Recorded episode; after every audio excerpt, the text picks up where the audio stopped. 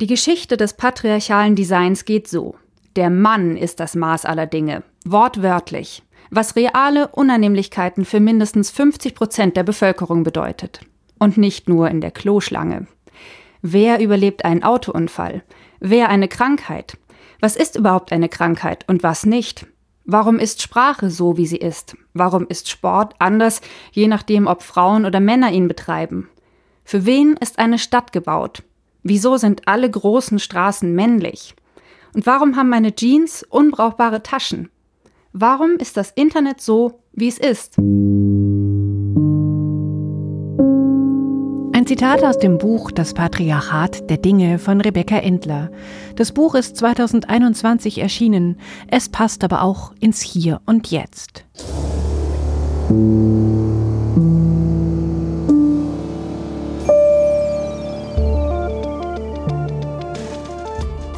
Herzlich willkommen zur 62. Episode von Stadtland Krise, dem feministischen Podcast von Frauenstudien München.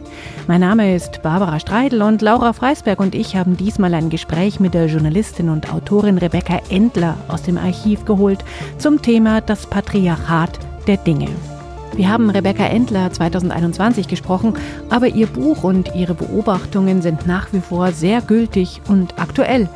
In meiner Sporthose, die mit den drei Streifen, habe ich keine Hosentaschen. Dafür betont sie mein Hinterteil. Warum eigentlich? In vielen meiner Albträume suche ich nach einem Klo und finde dann meistens eine Rinne, eine Öffnung in einer Keramik, die als Pinkelstelle unerreichbar ist. Und das ist nicht nur ein Albtraum, sondern sogar in vielen Städten Realität. Kennt ihr? Na klar, steckt ja auch Programm dahinter, Struktur, das hat Rebecca Endler geschrieben. Darüber hat sie sich Gedanken gemacht. Und hier kommt gleich noch ein Zitat aus ihrem Buch. Als Grete Piening, eine 21-jährige niederländische Studentin, im März 2015 mit Freundinnen ausging und sich gegen 3 Uhr morgens auf dem Weg nach Hause machte, da drückte ihre volle Blase. Der Wirt hatte die Toilette schon geputzt und setzte sie vor die Tür.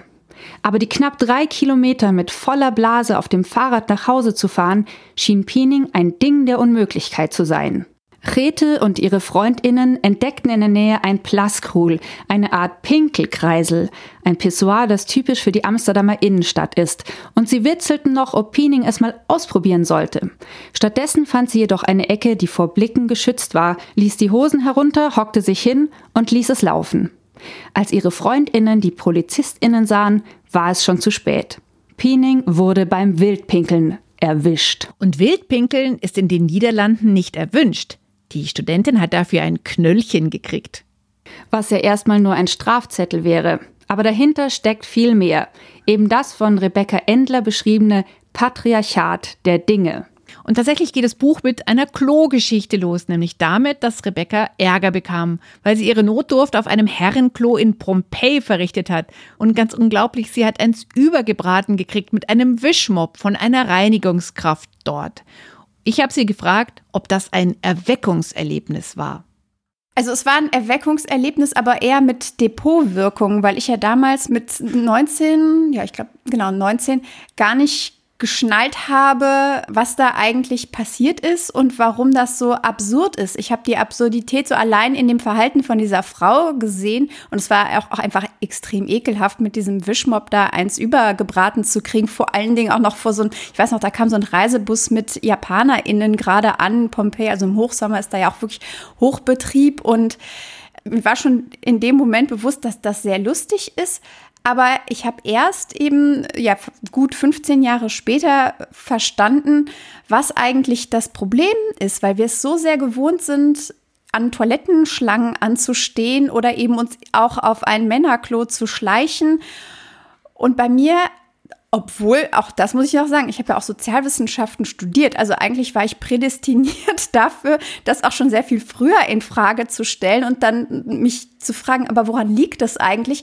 War das Erweckungs, das eigentliche Erweckungserlebnis erst ähm, dieser Deutschlandfunk-Beitrag, den ich machen musste. Also ich wurde damit beauftragt und das waren nur fünf Minuten. Und dann habe ich sehr schnell gemerkt, dass das Thema eben so ergiebig ist, im wahrsten Sinne des Wortes, dass ich das gerne in einem längeren Format beleuchten wollen würde, weil eben die Geschichte des Patriarchats eben auch die Geschichte unserer Kanalisation und unserer öffentlichen Toiletten ist.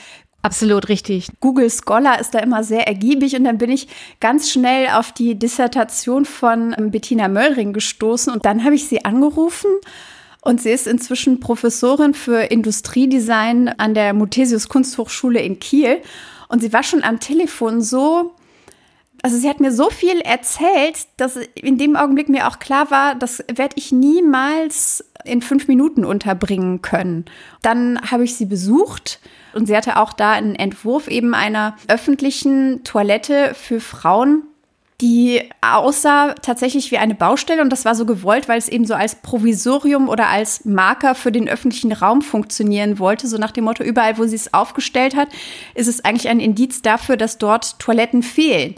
Das war alles total interessant und ich dachte, prima. Sie haben mir dann auch in dem Zusammenhang auch direkt von äh, Hete Piening, der Niederländerin, die beim Wildpinkeln erwischt worden war, erzählt. Und schon war eigentlich die ganze Geschichte recherchiert. Und dann habe ich daraufhin halt nur Absagen bekommen. Und das hat mich äh, tatsächlich ja, ein bisschen sprachlos gemacht. Ich war überrascht auch davon, weil ich glaube schon, dass ich ein ganz gutes Gefühl dafür habe, was eine Geschichte ist und was nicht. Und in dem Zusammenhang habe ich dann auch noch mal mit Bettina Möllering telefoniert. Und als ich sie dann angerufen habe, meinte sie so, ja, aber das ist genau das, was ich eben seit 30 Jahren in dem Business erlebe. Also es ist eine nette Anekdote. Man wird dann auch mal zu einem Panel eingeladen und kann über Spinkeln sprechen und alle sind so, ha, ja, und das ist so unterhaltsam und natürlich ist es halt eine gute Geschichte, aber für längere Formate, die das Ganze auch in der Struktur durchdringen, ist eben das Interesse gar nicht da. Und dann gibt es eben diesen patriarchalen Backlash, der auch dafür gesorgt hat, dass beispielsweise ihre Entwürfe, die ja jetzt auch schon seit mindestens zwei Jahrzehnten da sind, auch nie in die Praxis wirklich umgesetzt wurden, nicht? Das war dann für mich wirklich auch dahingehend wieder so, dass ich was verstanden habe. Und zwar, dass das, was sie erlebt hat in ihrer Karriere, eigentlich das ist, was ich jetzt gerade erlebe, indem ich aber nur im, in meinem Bereich, im Journalismus, dass es eben so nettes Haha-Thema ist für fünf Minuten, prima, aber niemand möchte sich da in der Tiefe mit auseinandersetzen. Und deswegen ist eigentlich aus, ja, aus der Wut dann dieses Buch entstanden erstmal. Rebecca Endlers Wut hat sie also einige Jahre lang mit sich herumgetragen und hat eben dieses Buch geschrieben. Mir fallen heute echt lauter dumme Witze ein. Das liegt halt an diesem Klo-Thema. Ich versuche viele davon runterzuspülen. Spülen, haha. Auf jeden Fall habe ich in einem anderen Buch, in dem von Franziska Schutzbach, die Erschöpfung der Frauen, gerade noch zu diesem Klo-Thema gelesen, dass es soziologisch auch belegt ist, dass Frauen, wenn sie denn dann eine öffentliche Toilette finden, die eigentlich nur sehr schamhaft benutzen, sie haben wohl sehr große Probleme in der Toilette Geruch zu hinterlassen oder Geräusch zu hinterlassen. Jetzt kann man sich schon überlegen, wie man da Geruch oder Geräusch macht. Und das ist tatsächlich was, was ich auch kenne. Ich erinnere mich mal auf einer öffentlichen Toilette in der Kabine neben mir, also ein unglaublich lautes Furzgeräusch gehört zu haben und habe dann so lachen müssen. Aber natürlich ist es total in Ordnung. Also es ist prinzipiell immer in Ordnung, auf einem Klo laut zu furzen. Aber es hat mich jetzt so derartig aus dem Kontext gebracht. Und ich glaube nicht, dass ich das mache. Also. Furzen, du furzt gar nicht. Ich fand ja schon Anfang der Nullerjahre, da gab es mal so Postkarten, Frauen pupsen Schmetterlinge und kacken Blümchen oder so. Das fand ich ja damals schon sehr, soll ich sagen, befreiend, darüber lachen zu können. Mm. Ich weiß nicht, wie tief wir noch in das Toilettenthema eintauchen müssen. Das ist ja nur eins von vielen, aber es ist ähm, ein sehr, wie soll ich sagen, aufschlussreiches, weil es mit Sicherheit jeder Frau schon mal passiert ist, dass sie überlegt hat, geht es jetzt einfach aufs Herrenklo oder nicht oder das ist eine Ungerechtigkeit, die man ja schon als kleines Mädchen bemerkt. Mhm. Es geht natürlich aber auch um viel mehr Designgegenstände, aber eigentlich immer mit einer recht unterhaltsamen Note erzählt bei der Rebecca, was, was mir sehr gut gefällt. Aber eigentlich ist es überhaupt nicht witzig. Eigentlich geht es dann nämlich um, um die Gesundheit. Es geht ums Leben, es geht um, um, um Lebensqualität. Es ist deswegen auch ein Buch, wo man die Wut schon auch durchmerkt und die auch ansteckend ist. Weil Männer als Maß aller Dinge gelten, hat es ja auch total lebensbedrohliche Auswirkungen, die vielen gar nicht, also eigentlich bewusst sind. Also zum Beispiel, dass Airbags in Autos deswegen nicht für Frauen gemacht sind, weil sie rein durchschnittlich, sie sind kleiner und haben einfach eine andere Körpergröße, Körpermasse als Männer. Also du und ich, Laura, wir sind ja jetzt eher große Frauen, rein von der Körpergröße. Wir würden da wahrscheinlich noch ganz gut mitfahren. Aber apropos fahren, sie beschreibt ja auch, dass Autos selber so designt sind, dass wenn du kürzere Beine hast, dann bist du näher am Lenkrad dran, dann hast du mehr innere Verletzungen, weil du eher dagegen knallst. Ich habe mir jetzt schon gedacht, ich stelle mir mein Auto so ein, als wäre ich ein Mann mit ganz langen Beinen. Ohne Schmarrn, weil, hallo, also wenn ich dadurch gefährdeter bin, das ist doch absurd, das ist doch krass. Ja, ist äh, total richtig, total richtig.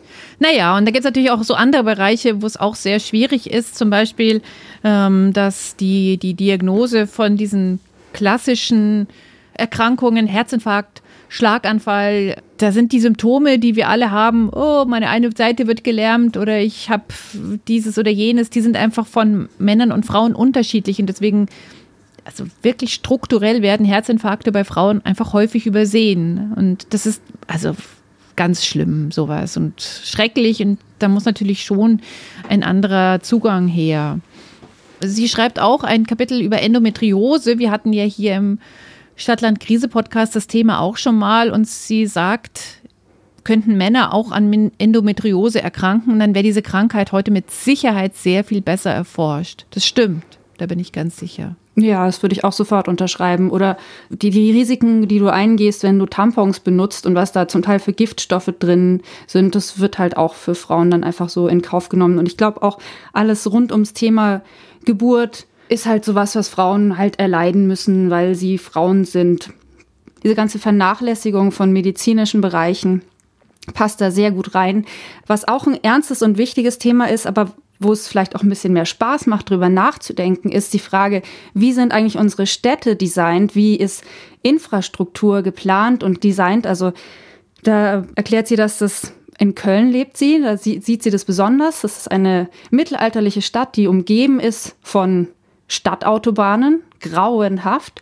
Aber man sieht es in vielen Städten, dass die eigentlich eher an Autos orientiert sind oder dass für die Autos, für die Ausfahrten wird der Bürgersteig abgesenkt, aber nicht für die Kinderwägen und die Menschen mit Rollator oder Rollstuhl und so weiter. Also man in, in der Stadtplanung zeigt sich, für wen die Stadt da ist. Und da finde ich ist das Schöne, wenn du dann anfängst zu sagen, ja, wir dürfen unser, unsere Räume ja auch anders planen, nicht ähm, Mann orientiert, der zur Arbeit fährt, sondern vielleicht an den Menschen orientiert, die nicht viel Geld haben und sich draußen irgendwo treffen wollen, ohne dafür was konsumieren zu müssen und so, dann macht es im Kopf aber auch wieder so Freiräume auf. Und das finde ich ist auch ja das, das Schöne an dem Thema.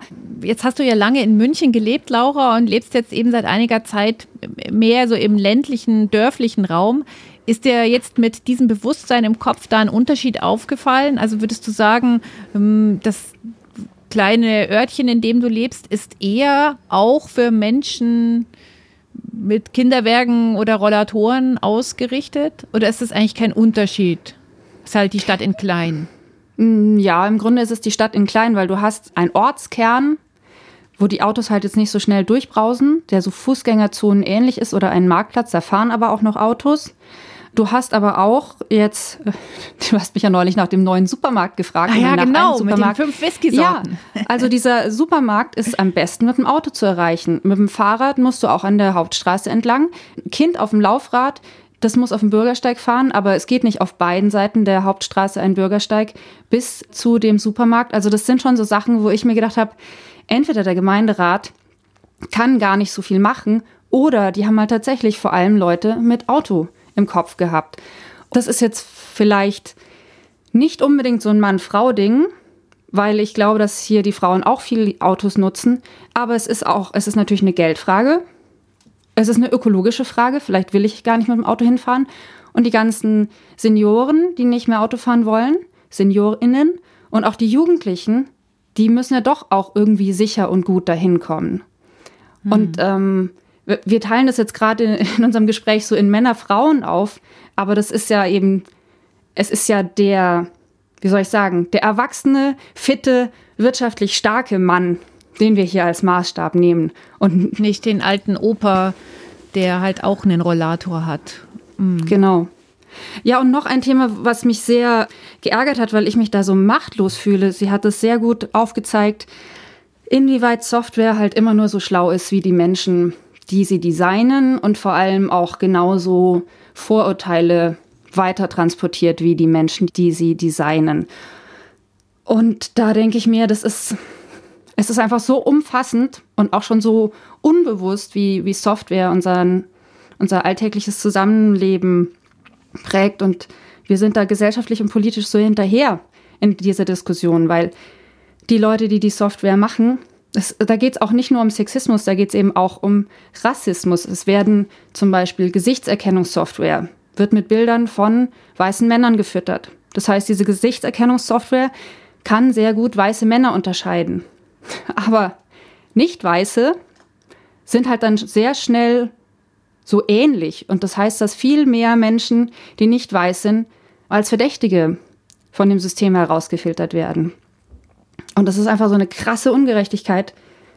Und ich denke, ja, wo kann man da ansetzen? Ich habe zu diesem Thema, wie soll man sagen, gendersensible KI, habe ich mit dem Yves Jean Renaud, der ist ähm, Professor auch für Soziologie und Genderwissenschaften und kennt sich eben damit auch sehr gut aus, mal ein längeres Gespräch gemacht. Das verlinke ich in die, in die Show Notes, weil der nämlich da ganz viele Studien auch irgendwie genannt hat, dass KI und ähm, Software so eine, eine Männerdomäne ist, was ja was ganz Blödes ist.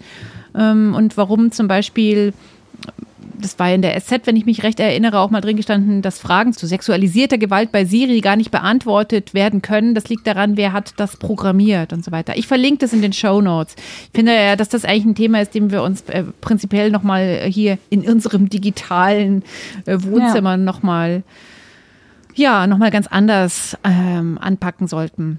Es gibt noch ein anderes wichtiges Buch zu diesem Gender Data Gap. Das hat die britische Journalistin Caroline Criado Paris geschrieben, ich glaube vor zwei Jahren. Da hatte sie sich einige Jahre lang durch diverse Studien und Untersuchungen gewühlt. Das Buch von ihr heißt Unsichtbare Frauen, wie eine von Daten beherrschte Welt die Hälfte der Bevölkerung ignoriert hat. Genau, 2020 ist das rausgekommen. Rebecca Entler kennt das Buch natürlich auch, erwähnt es auch und ich kann mir vorstellen, dass das ihre Wut nach dem Wischmob eins auf den Kopf hauen nochmal ähm, beschleunigt hat. Ja, es gibt eine ganz schöne Stelle in dem Buch, da beschreibt Rebecca, dass sie sich vom ersten Teil des Vorschusses, den sie sich als Autorin vom Dumont Verlag erarbeitet hat, eine Belohnung machen wollte für ihre Anstrengungen. Buchschreiben schreibt man ja auch nicht mal so en passant. Ja, und hat sie sich ein Kleid gekauft. Und dass das nicht nur ein schönes Kleid ist, sondern wieder ein Politikum ist, das liest uns jetzt die Laura mal vor. Ich habe einen unglaublichen Fund gemacht. Ein Abendkleid in meiner Größe, dunkelblau mit goldenen Knöpfen. Ein bisschen Sideboob an den Seiten und in der Mitte, aber nichts, was Tape nicht sichern kann. Doch das Sensationellste an diesem Kleid ist, dass es richtige Taschen hat. Links und rechts, wie bei einer Anzughose, kann Frau, Mann, wer auch immer das Kleid trägt, Geld, Schlüssel, Tampons, Taschentuch, Handy einfach und praktisch am Körper mitführen. Also ich glaube nicht, dass ein Designer oder ein Schneider irgendwann da saß und dachte, nee, also den Frauen gebe ich auf keinen Fall eine Tasche, dass sie ihre Habseligkeiten überhaupt nicht mitnehmen können, falls sie überhaupt welche haben, sondern ich möchte, dass sie diese furchtbar unpraktischen kleinen Handtaschen mitführen, weil ich ihnen jede Möglichkeit nehmen möchte, Abenteuer zu erleben und die gleichen Chancen in der Welt da draußen zu haben wie Männer. Das glaube ich nicht, aber es ist halt historisch gesehen schon so. Also die Taschengeschichte finde ich immer ganz interessant, weil die wird sehr gerne von KritikerInnen, wobei es hauptsächlich Kritiker in dem Falle sind, herausgepickt als das Ding aus meinem Buch, was sie dann so pars per totum als komplett lächerlich hinstellen wollen und sagen wollen, ja mein Gott, dann näht doch einfach Taschen an eure Klamotten und gut ist. Immer dieses ständige Rumgemecker und das ist natürlich auch sehr einfach, das zu machen. Ne? Man nimmt sich so ein kleines Detail heraus, negiert komplett das Strukturelle dahinter und sagt dann, das ist doch völlig lächerlich. Also für sowas gibt es ja nun wirklich, das behebt das Problem doch einfach oder macht euch eure Klamotten doch einfach selbst. So, das ist mir wichtig, das zu sagen, weil das wirklich ständig ist. Dieses Taschenthema regt Leute mehr auf als die Medizin, als die Fahrzeugsicherheit, als alles, wo es irgendwie klar ist, dass es um Leben und Tod geht, weil es als so eine Petitesse abgefeiert wird. Aber wenn man sich eben mit der Geschichte von Klamottendesign beschäftigt, dann stellt man fest, dass aus einer anfänglichen Gleichberechtigung die auch daher rührte, dass die wenigsten Personen Privatbereiche oder Zimmer hatten, wo sie ihre Habseligkeiten unterbringen konnten und man dann so eine Art, ja, ich habe es irgendwie, ich weiß nicht mehr genau, wie ich es genannt habe, ich glaube so einen historischen Fanny Pack, also man hatte so einen riesen Beutel, den man eben unterhalb der Oberbekleidung hatte, wo man das wenige, was man besaß, am Körper mitgeführt hat, eben unabhängig davon, welches Geschlecht man hatte.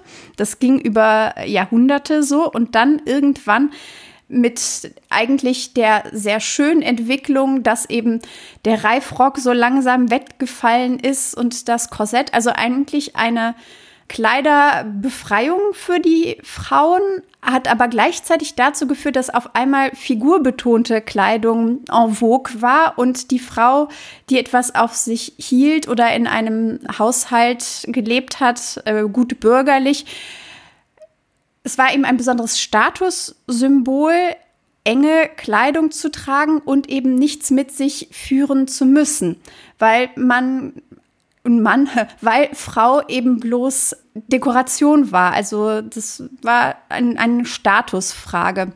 Und das hat einfach dazu geführt, dass mit innerhalb von wirklich wenigen Jahrzehnten komplett Taschen aus Frauenbekleidung verschwanden. Also nicht kampflos. Es gab schon auch noch sehr viele Frauen, die sich geweigert haben und die auch diesen, diesen Fanny Pack weiterhin benutzt haben, aber dafür dann gesellschaftlich geächtet wurden. Und die ersten, die so ein bisschen so einen Moment hatten, wo sie dachten, nee, das nehmen wir nicht mehr länger hin, weil es ist natürlich so, dass Unabhängigkeit auch dadurch erreicht wird, dass wir Dinge wie Taschentücher, wie Schlüssel, aber auch wie Geld oder einen Notizblock, um irgendwie Gedanken aufzuschreiben, um überhaupt kreatives Schaffen zu ermöglichen, dass wir das auch mit uns führen können. Und die Suffragetten, also die, die erste Frauenbewegung, hat sich eben ganz bewusst, als sie dann designt haben, eine Art Uniform designt, in der sehr viele Taschen waren. Und auch, was ich zum Beispiel ein sehr lustiges Detail in diesem Zusammenhang auch finde, die haben diese kleine Schnalle, ja, wie so eine Art Gürtelschnalle aus den männlichen Anzügen eben auch in das Suffragettenkostüm eingenäht mit der Idee, dass wenn man auf der Bühne steht und eine Rede hält, man dann dort die Daumen einhaken kann, weil das so eine Art Powerpose war, so die Hände in den Taschen mit so eingehängten Daumen dahinter. Und das ist nur ein Detail, aber gleichzeitig zeigt es eben auch, dass diese diese Selbstverständlichkeit, auch sich in der Öffentlichkeit so zu präsentieren, eben auch ein, ein männliches Privileg war, was eben durch die Klamottenfrage noch zusätzlich unterstützt wurde. Und das finde ich, für mich ist das sowas, wo ich mir denke, die saßen da und haben gedacht, hahaha, diese kleine Schnalle, die nehmen wir euch jetzt einfach, um auch da so mackerhaft stehen zu können, wie so eine Powerpose eigentlich. Rebecca Endler war das, die aus dem Nähkästchen geplaudert hat. Ach, ich habe schon wieder ein kleines Witzchen machen können.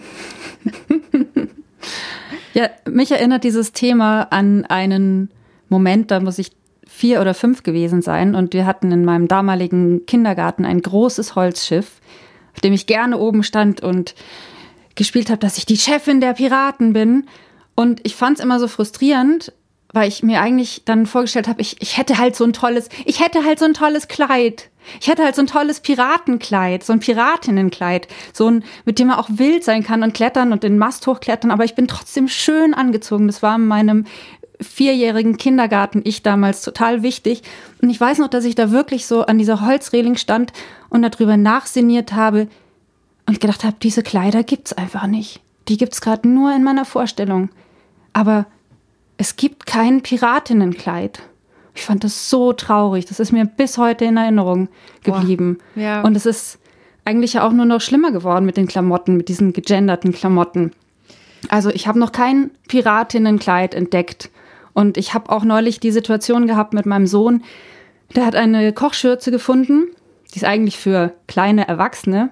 Er fand sie super, hat sie angezogen und irgendwann beim Backen hat er gemerkt, da ist eine rosa Glitzerbordüre. Und dann mussten wir sie leider sofort ausziehen. Und ich konnte ihn nicht davon überzeugen, dass er auch eine graue Schürze mit Eulen drauf und einer rosa Glitzerbordüre tragen darf. Hm. Der ist auch vier. Also das ist ein Alter, da sind solche Fragen schon verdammt wichtig. Ja, und es geht ja auch immer weiter, gell? Also du wirst ja da schon sehr unfrei gemacht. Also ein Impuls, den ich jetzt gefolgt bin, nachdem ich darüber sehr lange nachgedacht habe, ich habe mich jetzt für Ende November einem Nähe deinen Rock Workshop. Ich habe schon bezahlt. Ich gehe dahin und will, ähm, weil ich trage sehr, sehr gerne und sehr viele Röcke und die haben nie Taschen. Und mhm. wenn es Taschen sind, sind das echt nur so, ja, so Applikationen, wo man noch nie mal ein Taschentuch reintun kann, wenn es zusammengelegt ist. Ich will es anpacken und ich glaube, dass das halt dann so ein Punkt ist, an dem er halt dann kommt. Dass man sich das dann halt, ähnlich wie die Rebecca das von den äh, Suffragetten erzählt hat, das näht man sich halt dann selber. Aber es mhm. ist schon was sehr Deprimierendes. Ja, und man muss auch nähen können. Dafür, ja, deswegen. Ne? Aber ich bin Kurs. gespannt. Ja, ich bin gespannt ich auf das Resultat. Ja. Ob es geklappt hat oder ob ich beim Reißverschluss wieder ausgestiegen bin. ja, jetzt gibt es noch einen wichtigen Bestandteil an unserer Welt, die von dem Patriarchat der Dinge geprägt ist. Und zwar ist es ja unsere Sprache. Vor kurzem ist ja der Vorstoß der Bundesministerin Christine Lamprecht noch durch die Medien gegangen. Die wird jetzt plötzlich immer als Frauenministerin bezeichnet. Das ist mir total aufgefallen. Also mhm. eigentlich ist die die Bundesministerin der Justiz und für Verbraucherschutz. Und als dann die Stelle des Bundesministeriums für Familie, Senioren, Frauen und Jugend vakant wurde, weil die Franziska Giffer ja da ähm, zurückgetreten mhm. ist, ist sie da eingesprungen, also als Interims. Also sie ist mit Sicherheit nicht nur die Frauenministerin, mhm. aber ähm, klar war es, dass sie die Frauenministerin wurde, als sie gesagt hat, sie möchte nicht, dass die, wie nannte sie, Sonderzeichen als Wortbestandteile in der offiziellen Kommunikation auftauchen. Und gemeint ist natürlich ta ta ta, ta das Gender-Sternchen. Mhm. Das ist halt echt was, was, also dich und mich ja auch als Mitarbeiterin des Bayerischen Rundfunks umtreibt, wo ja auch immer ausprobiert wird und dann wieder zurückgerudert wird. Und auch die Rebecca Endler hat sich viele Gedanken gemacht in ihrem Buch über die Sichtbarkeit von Frauen in der Sprache. Und wir haben jetzt ein paar Zitate schon gehört. Da hat man das nicht gehört, wie es geschrieben ist. Mhm weil sie verwendet nicht den Gender-Stern, sondern den Doppelpunkt. Also wenn sie SportlerInnen schreibt, steht nach Sportler nicht der Gender-Stern, sondern ein Doppelpunkt. Und da habe ich sie gefragt, was denn jetzt da dahinter steckt. Gendergerechte Schreibweise war für mich von Anfang an Bedingung, überhaupt dieses Buch zu schreiben. Mm, nun gibt es aber mehrere Optionen und ich habe am Anfang mit dem Gender Sternchen gearbeitet und war mir auch eigentlich so ganz, also habe mich gut mit der Entscheidung gefühlt und ähm, ich mache ja auch teilweise, biege ich mir das auch so zurecht, wie ich es brauche. Also ich habe mich da nicht an Duden gehalten. Das war auch so ein bisschen den Verlag und die Lektorin auch zu überzeugen, dass Sprache so wandelbar ist, dass ich sie jetzt als Autorin auch beanspruchen kann, nach meinen Bedürfnissen äh, zu wandeln. Beispielsweise finde ich das Mädchen und dann die ganze Zeit von S zu sprechen, sehr, sehr unangenehm einfach. Und deswegen ist mir egal, ob das an der Stelle grammatikalisch korrekt ist oder nicht, aber es ist für mich kein Mädchen, sondern sie ist es. Ich spreche zum Beispiel auch im Radio seit Jahren ein, ein Binnen-I also am Anfang hat es mich nicht Überwindung im äh, ideologischen Sinne gekostet, sondern einfach vom Sprachhabitus, weil es eine, eine Praxis ist. Aber ich mit jedem Mal auch gemerkt habe, dass es mir einfacher über die Lippen gegangen ist und dass es mir einfach auch wert. So, die Frage ist äh, für mich, was halt schwierig war, weil das war eine, tatsächlich eine politische Entscheidung ist, bleibe ich bei dem Gender-Sternchen, das ja auch eine Bedeutung hat, die mir wichtig ist, oder aber welche Gruppe berücksichtige ich mehr? Berücksichtige ich die Gruppe ähm, der Menschen, die darauf angewiesen sind, dass ähm, mit einer, also mit einer äh, Lesehilfe zu lesen, wo das Sternchen dann teilweise als Sternchen gelesen wird oder teilweise als größere Lücke und das stört dann den Lese- und auch den Hörfluss. Oder berücksichtige ich mehr oder gewichte ich mehr die Gruppe der inter- und nicht-binären Menschen, für die ja das Gender-Sternchen steht?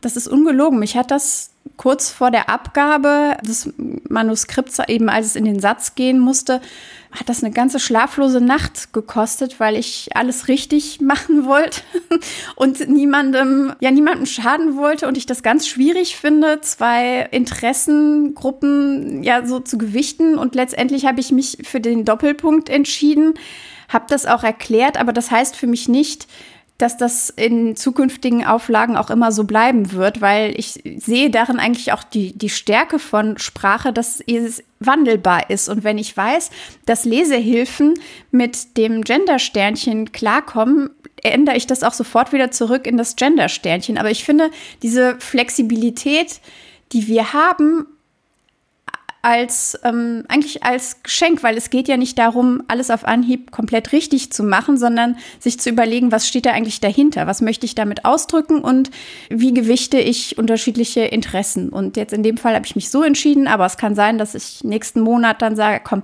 wir wickeln das nochmal zurück und wir arbeiten jetzt mit Gender-Sternchen. Was ich ja mag an dem Ansatz, und ich erinnere mich in dem Gespräch mit Mito Sanyal zu ihrem Buch Identity, hat sie das auch gesagt, wir probieren aus, wir haben vielleicht noch nicht die allerbeste aller Lösungen gefunden, aber es ist ein sich herantasten an eine bessere Lösung. Und mir gefällt es sehr gut im Gegensatz zu diesem, das ist so. Oder das ist so und das bleibt auch immer so. Und ich kenne auch Leute, die einfach sehr große Schwierigkeiten haben und sagen, was, was soll denn das? Das ist so eine Scheindebatte und damit geht es den Seniorinnen, die von Altersarmut betroffen sind, auch nicht besser. Aber es geht ja darum, ein Bewusstsein zu verändern. Und das ist ein Bewusstsein, das betrifft eben zum einen die Sprache, aber eben zum anderen auch, wie wir unsere Städte planen oder unsere Ortschaften oder wohin das Geld gesteckt wird, was subventioniert wird und was nicht. Und allein diese Idee des Spielerischen oder des Infragestellens, die ist einfach total wichtig, weil sonst bleiben wir immer bei derselben Schiene und werden wieder neue Kinder produzieren, die frustriert sind darüber, wie es ist und die merken, dass es die Piratinenkleider nur in ihrer Fantasie gibt. Ja, du hast total recht. Ich neige ja dazu, Amen sagen zu wollen, weil mein Bruder Pfarrer ist. Aber ich sag's nicht. Aber du hast sehr recht.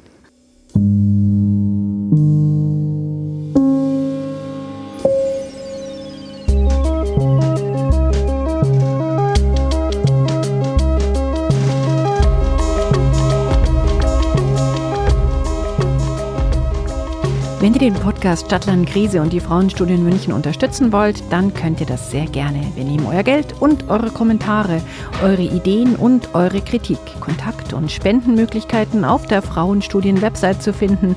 Es gibt uns auch bei Instagram oder ihr schreibt uns eine Mail podcast at frauenstudien-muenchen.de. Bis zum nächsten Mal. Tschüss.